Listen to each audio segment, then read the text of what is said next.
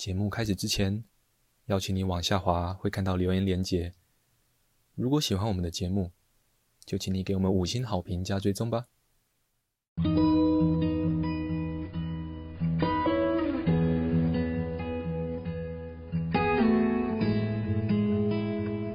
我们是华人正念检查中心，欢迎收听正念好给力。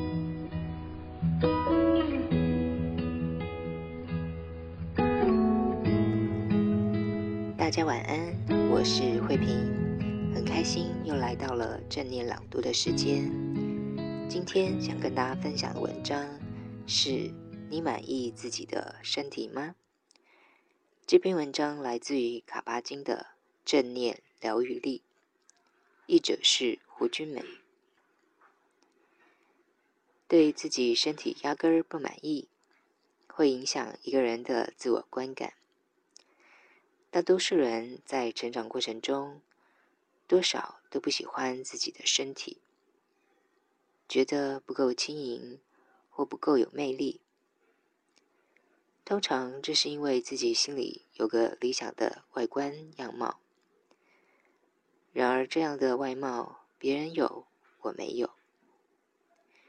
通常这类的比较在青少年时期会达到巅峰。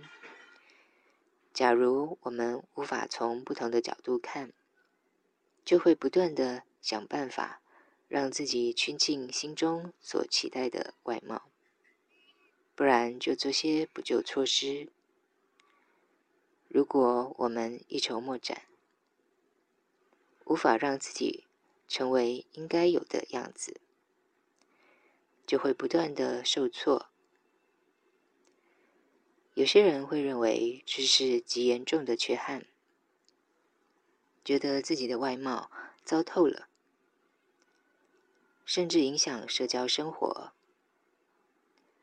而在另一端点的人们，拥有别人心目中的正点外貌，却可能因此而过度的自恋，或被赞美冲昏了头。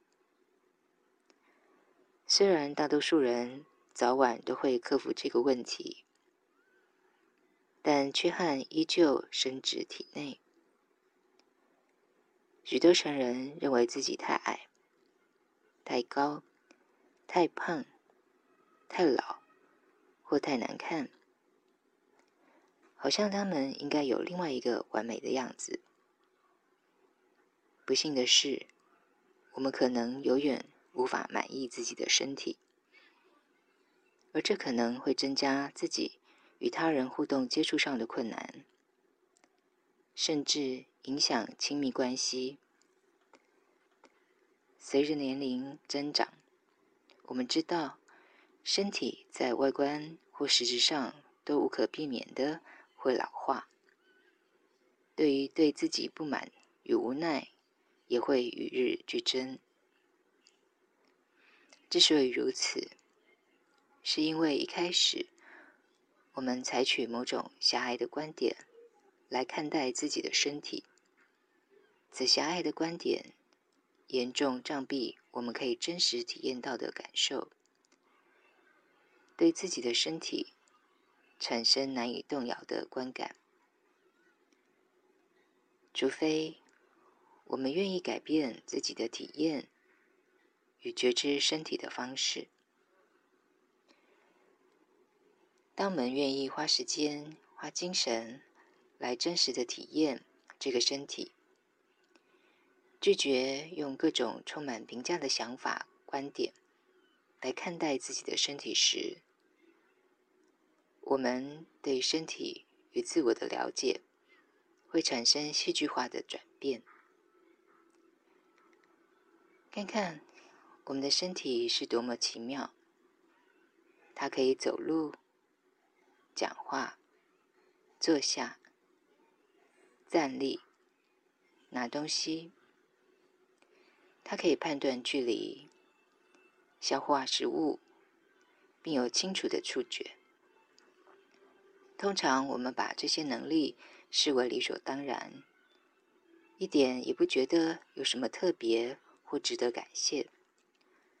直到我们受伤生病，身体无法自主时，才明白原来它有多好。所以，不论你的身体外形如何或讨不讨你喜欢，在抱怨身体之前，是不是应该实际多接触，去真实的体验你的身体有多么的美好呢？怎么做？把你的注意力放在身体上，正念的与身体同在，不评断或是评价自己的身体。实际上，打从你在静坐正念与呼吸同在的时候，就已经这么做了。当你把注意力放在腹部，并领受其起伏，或是放在鼻孔，感受气息的进出，就已经把注意力放在身体的感觉了。虽然你很容易因为太熟悉而忽略，一旦你专注于身体的感觉，在此当下，你正在改造自己的身体与人生，让自己活得更真实，也更鲜活。在分分秒秒的觉察中，你实实在在的活着，实实在在的活在每一个当下。今天的分享就到这里，祝福大家有个美好的夜晚，晚安喽。感谢你的收听。如果喜欢我们的节目，欢迎你留言加上分享。你的回馈是我们推广正念的力量来源。敬请期待下一次的精彩内容喽。